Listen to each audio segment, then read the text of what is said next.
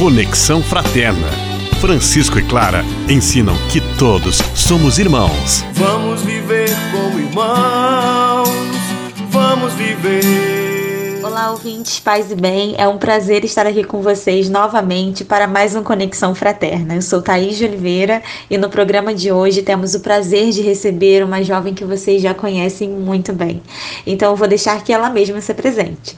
Olá, eu sou a Mariana Rogoski, sou do Paraná, sou uma leiga franciscana, vivo a espiritualidade franciscana de uma forma muito intensa na minha vida, com participações que já tive é, frente à juventude franciscana. Atuo hoje é, como membro do Conselho da Juventude Franciscana da província da Imaculada Conceição. Faço parte da, do projeto Conexão Fraterna com a coluna Diálogos Fraternos e também tenho uma vivência é, como uma leiga marista. Hoje eu vou falar um pouco sobre isso, sobre essa vivência de uma outra congregação, de uma outra vocação também cristã, mas com outro braço aí como leiga marista. Mari, conta pra gente o que é então a vocação marista. Primeiramente, quem são os maristas? Né? Os maristas eles começaram o seu trabalho através do seu fundador, São Marcelino Champagnat, que é francês, né? começou o seu trabalho no sul da França, onde ele nasceu, e ele, com mais alguns colegas, fundaram uma, uma sociedade, uma associação chamada Sociedade de Maria, e eles tinham com intuito a evangelização de crianças e jovens. Então, todo, toda a vida marista né, foi consagrada a Nossa Senhora, que carinhosamente nós chamamos de Boa Mãe, e, e é todo um ramo voltado para a educação, né? Educação de crianças, educação de jovens e evangelização. É, os princípios da educação integral dessa criança, desde pequena, não só na educação escolar, né, mas a educação cidadã, a educação do coração, usamos muito a pedagogia da presença, né, do coração, esse ser humano integral que é essa criança. Então, os maristas, é, nós temos toda essa devoção à Nossa Senhora e consagramos toda a nossa obra à nossa boa mãe. Muito legal, Mari. E quais são as principais diferenças entre os maristas e os franciscanos? A primeira grande diferença é o nascimento dos fundadores, né? Enquanto é, os franciscanos, fundado por São Francisco de Assis, que é lá do século, do final do século XII, é, Champagnat é um homem que veio ali 600 anos depois, ele é do final do século XVIII. As realidades que eles vivem são muito importantes para dizer, para as respostas de vida que eles dão né? Enquanto é, São Francisco ele nasceu num contexto em que a igreja é, e o contexto da vida, uma era medieval de cruzadas, de muitas batalhas, Champagnat é, nasceu e cresceu no meio da Revolução Francesa, que a igreja vinha num descrédito muito grande, enquanto São Francisco de Assis, a igreja ela estava no auge né, da, da sua existência. Então, é, as respostas, é, eu acho que aí é um ponto de encontro, é, enquanto eles foram revolucionários na sua maneira de viver, no seu sim à vida, né? Cada um respondendo na sua época. Então, São Francisco é, foi a humildade, né, de estar tá levando a viver radicalmente o Evangelho, enquanto Champagnat foi um defensor da vivência da igreja, né, em si como ela estava na disciplina da, dessas crianças no ensino, na pedagogia das crianças da época. Então, aí existem diferenças e semelhanças, né, que, que, se encontram.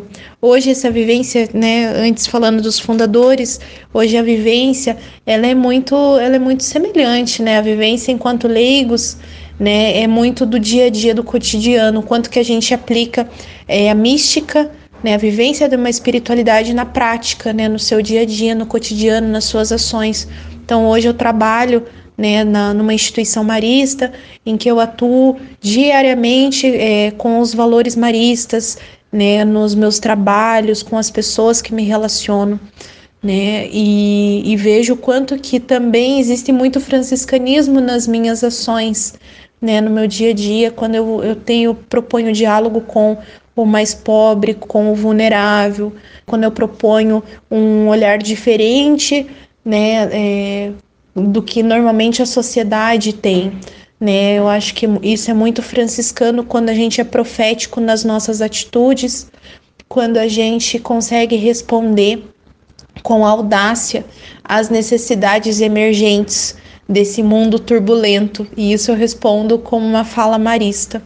Assim como também São Francisco, assim, é, Champagnat foi um grande devoto né, de Nossa Senhora, é, Boa Mãe, assim também São Francisco foi um grande devoto de Nossa Senhora, né, que via com grande amor, né, vivenciou hum, grandes coisas da sua vida na capela Santa Maria dos Anjos. Sabemos que São Francisco um santo aí, o mais venerado em todo o mundo, né? Champagnat é pouco conhecido, né? Até porque a, a sua canonização aconteceu recentemente. Então, é, existem, lógico, né, muitas diferenças em questão da história deles, né, da caminhada, né, o que, que cada um, as direções que deram em suas vidas, mas a semelhança da vivência no amor a Cristo, né, na vivência dos valores evangélicos, isso certamente é, entre os fundadores é, é, muito próximo, assim como é, no, nos leigos em como a gente vive hoje. Particularmente tem uma semelhança que me agrada muito. É, São Francisco de Assis ele, ele falava para nós, é, nos dizia, nos ensinava aos, aos frades o, o quanto que existem é, três pilares do franciscanismo, né, que a gente diz. Ele ensinava o amor à cruz, o amor ao altar, a comunhão, né, Eucaristia, e o amor grande que temos que ter na encarnação. Eram três admirações muito grandes que ele tinha. São Marcelino Champagnat, 600 anos depois, ele ensina aos seus irmãos, né, que ele chamava irmãozinhos de Maria, é, o quanto que eles deveriam procurar os três primeiros lugares, que era a cruz, é, a presença no altar, a veneração à Eucaristia e a encarnação, o presépio. Ele chama os três primeiros lugares. Então, a, a diferença de nomenclatura é apenas para dizer o quanto que a gente deve recorrer a esses três lugares, que são os três lugares máximos da manifestação de Deus no meio da humanidade, né?